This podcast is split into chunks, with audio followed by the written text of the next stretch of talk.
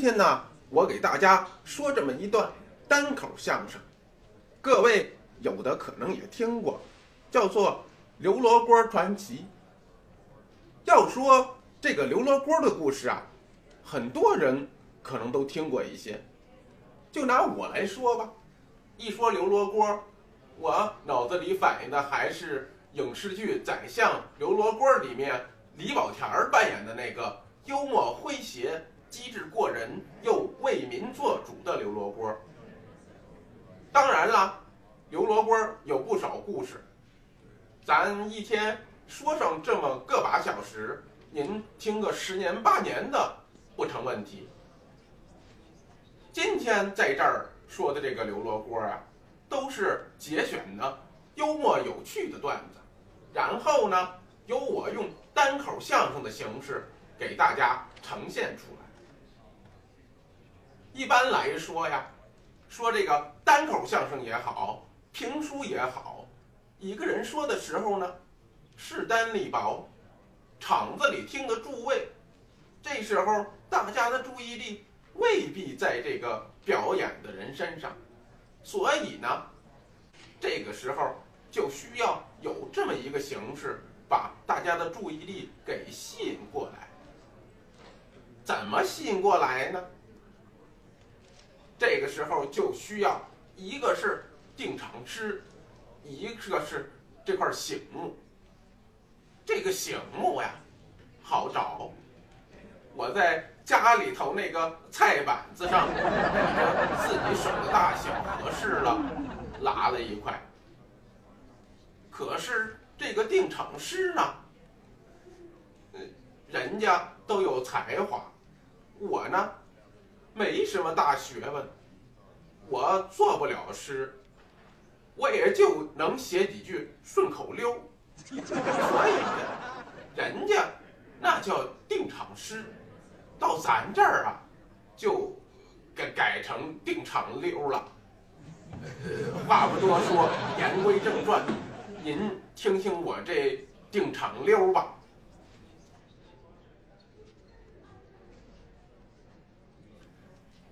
家中还有一袋盐，不要外出去取钱。缸里还有一顿米，何必人多地方挤？做菜还有一根葱，别到菜场去冲锋。厨房还有一桶油，不到超市去露头啊！如有发热。找定点，有啥说啥，治不难。如今疫情快过去，不能松懈不警惕。在家相声听两段，就是为国做贡献。话说，罗锅的故事，距离咱们也不是太远。说的是最后一个封建王朝清朝的事情。如今呢，大家对于清朝这个事情，可能了解的都不少了。各种影视剧里面反映清朝的这个服饰啊、风土人情啊，尤其是这个宫廷剧，让大家了解了不少有关清王朝皇宫大内的事情。既然列位可能已经知道不少关于这个刘罗锅的不背景，但是咱们还得详细的说一下。清朝一共有十二个皇帝，可是有十三个年号，又被称为十三朝。清代这十三朝啊，要论故事。和笑话最多的，就属乾隆了。乾隆呢是年号，他本人姓爱新觉罗，名叫弘历，庙号清高宗。反正你要是听到说乾隆、弘历、清高宗，那都是他一档子事。有人问了。为什么就属乾隆年间的故事和笑话最多呢？因为他居中啊。乾隆的前面是天命、天聪、崇德、顺治、康熙、雍正六个年号，后边是嘉庆、道光、咸丰、同治、光绪、宣统，也是六个年号。他在正当间儿，怎么说呢？一般来讲，当间儿的都是精华呀，最好的。您瞧，吃饺子，当间儿是丸儿，我我也最喜欢吃那个肉丸馅儿的饺子啊。吃包子呢，当间儿是馅儿，嗯，吃榛子当间儿是仁儿，吃橘子当间儿是瓣儿啊，吃桃子呃当间儿是核，那那那吃不得。反正呢，大部分东西都是当间儿的好。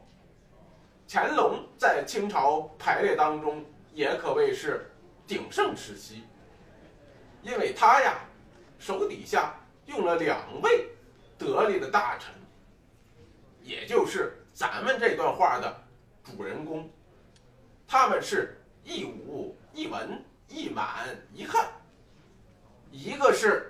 满中堂武英殿大学士、兵部尚书、九门提督和珅，他呀有个外号叫“辣头”。您 您说什么？做了中堂官居一品，这么大官儿哦，他怎么叫辣头呢？是这么回事，这个和珅呢？原来是御前侍卫，打气死风灯的。这个气死风灯外面有个纸糊的罩子，里面点的是蜡烛。天亮的时候啊，这蜡烛烧的差不多了，就剩一小截蜡头。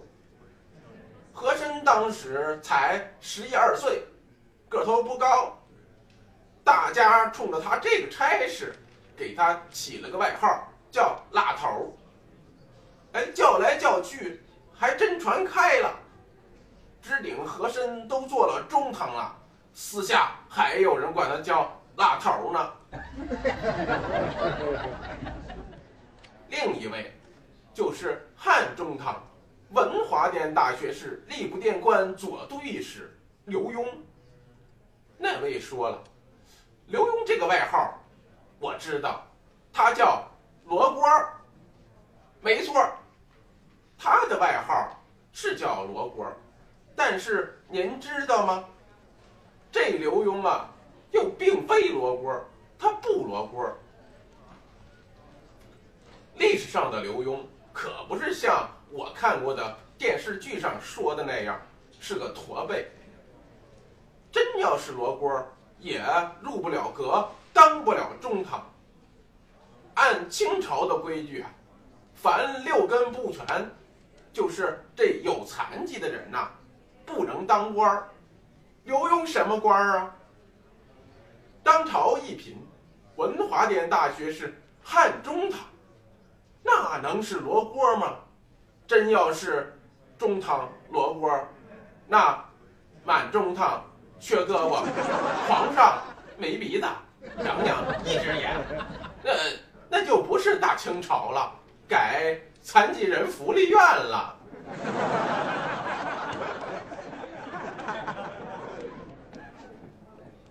所以呀，刘墉他那么大的官儿，哪能是罗锅呢？那么为什么都管他叫刘罗锅呢？哎，这里边有来历。因为他这罗锅是皇上给他封的，封官儿有封罗锅的吗？他他这就给封了，当然了，也不是真正封的，他给皇上讨来的。说了半天，到底怎么回事呢？因为啊，刘墉他这个人能写会画。学问好，老趴在桌子上念书写字，天长日久，哎，就有那么点水蛇腰了。有这么一天呢，他上殿见皇上，往品级台前这么一跪。乾隆瞧见了，顺嘴说了一句：“刘墉，你这么一跪着，不就成了罗锅了吗？”刘墉一听这话，赶紧磕头谢主隆恩。皇上一愣：“嗯，你谢什么恩呢？”谢皇上封我为罗锅。乾隆乐了：“嗨，封你罗锅有什么用啊？”有用啊！臣我每年能领两万两银子俸禄，这是怎么回事呢？清代有个规矩，皇上亲口封一个字儿，每年多领一万两银子。就拿光绪年间的西太后来说吧，她每年是领十六万两的脂粉银。十六万两啊！全买脂粉银，那还不把人埋起来？这名字叫脂粉银，但是不一定专款专用，因为已经封他十六个字儿了，就是慈禧、端佑、康仪、昭裕等等等等十六个字儿，一个字儿一万，十六个字儿啊，十六万两银子。今天呢，刘墉谢恩说皇上封他罗锅，罗锅，哎，俩字儿，这每年就能多领两万两银子。皇上一听，哦，是这么回事啊。但是心说，每年两万两也不是小数啊，我有钱也犯不上这么花呀。于是呢，这皇上就想跟刘墉争辩争辩，也也也就有着倒霉催的。你想，刘墉是谁呀？左都御史，专门指着残人吃饭的主，你跟他争辩，能讨了什么好去吗？刘墉，朕并非封你为罗锅，我呀。就是这么一比方，说着玩呢。刘墉说：“万岁，君无戏言。您说的话不能不算呀。如果您说话不算，那我们说话全不算。”皇上一听，算算。你你想，皇皇上说了话不算，大臣说话也也也不算，那那不就反了吗？算是算了，可每年多花两万两银子啊！乾隆一琢磨，我跟他还真不能随便说话，说了个罗锅，就让他讨了封了，我两万两银子没了。想想啊，还是肉疼，不想花这个冤枉钱。嗯，我这么办。刘墉，大清国祖制所定，六根不全、相貌丑陋之事，不能为官。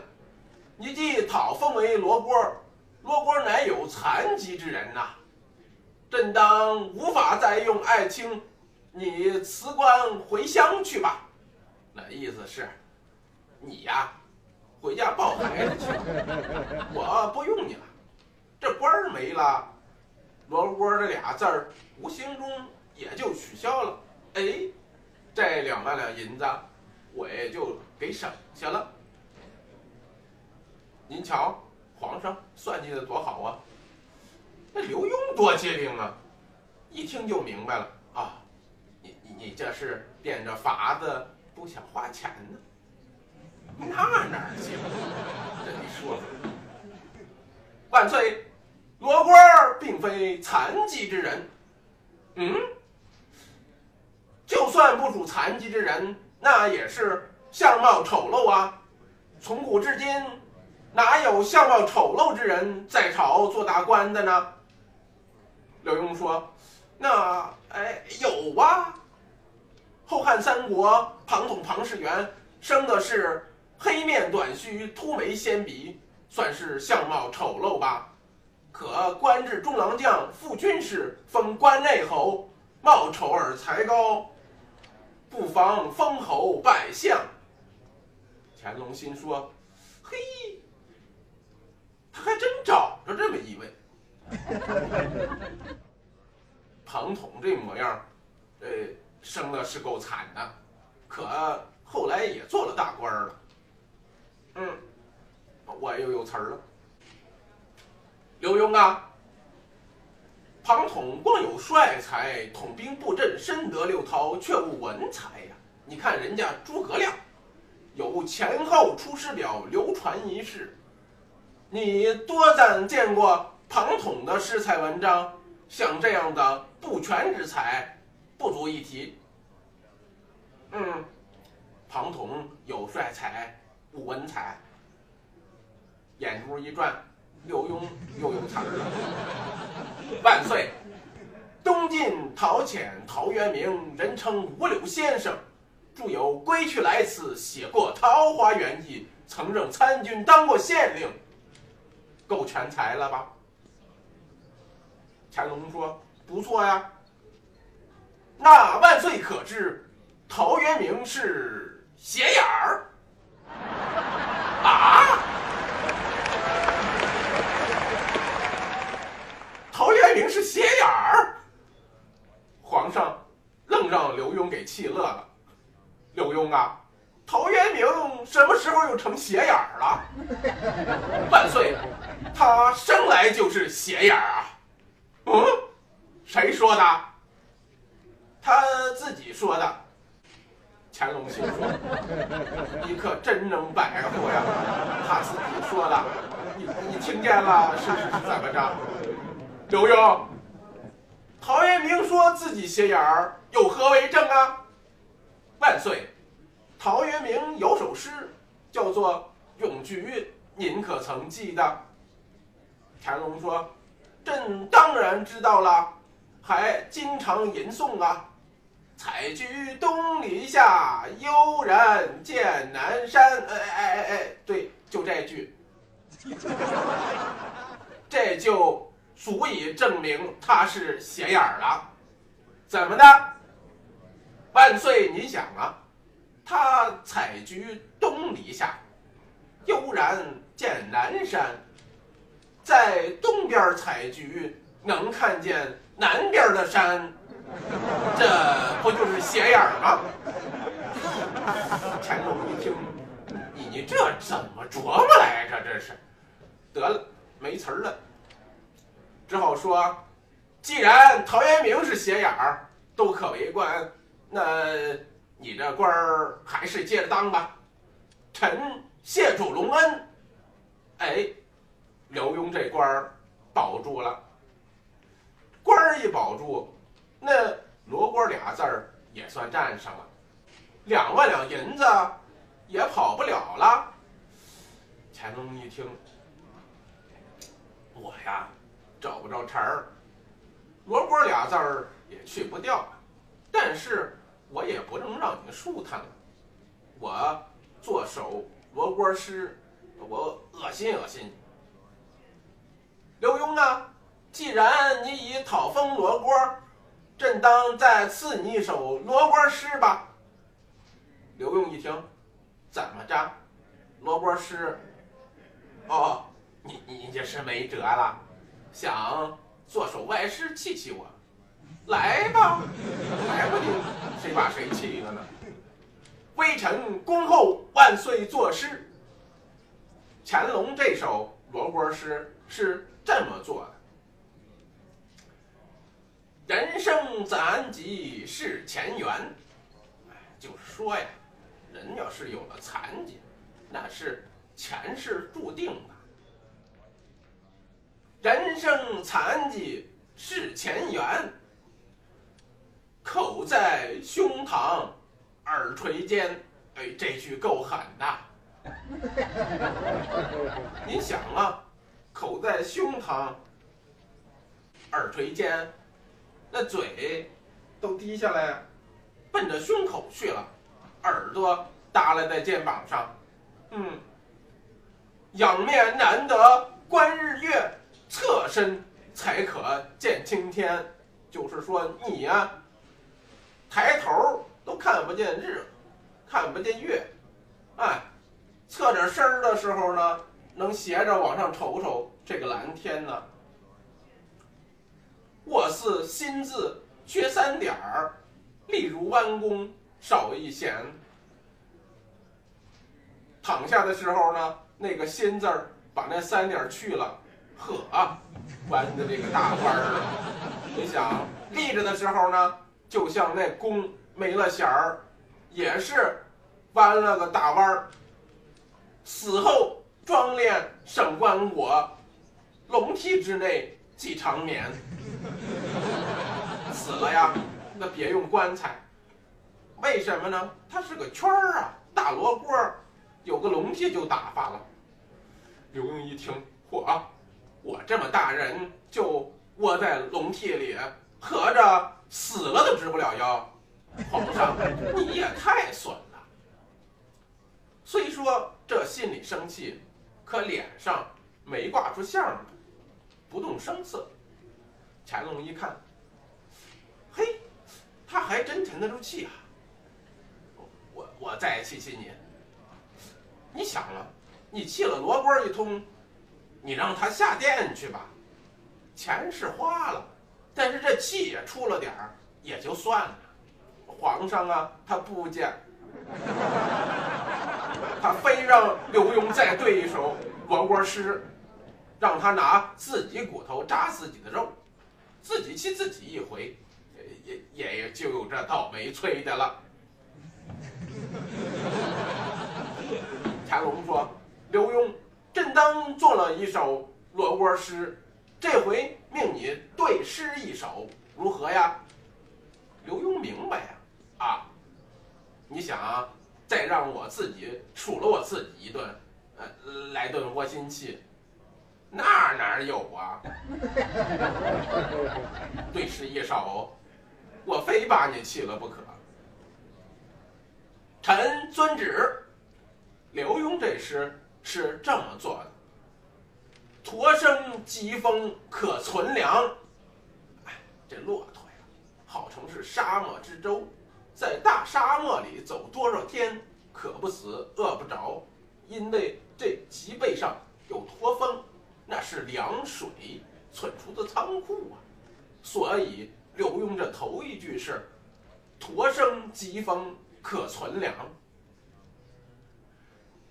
驼生疾风可存粮”，人长驼背智谋广。你不是说我罗锅吗？哎，我这点能耐呀，全在这罗锅上存着呢。文韬伴君定国策，武略戍边保家邦。臣虽不才知恩遇，承蒙万岁赐恩赏。别看罗锅字儿不多，每年得银两万两。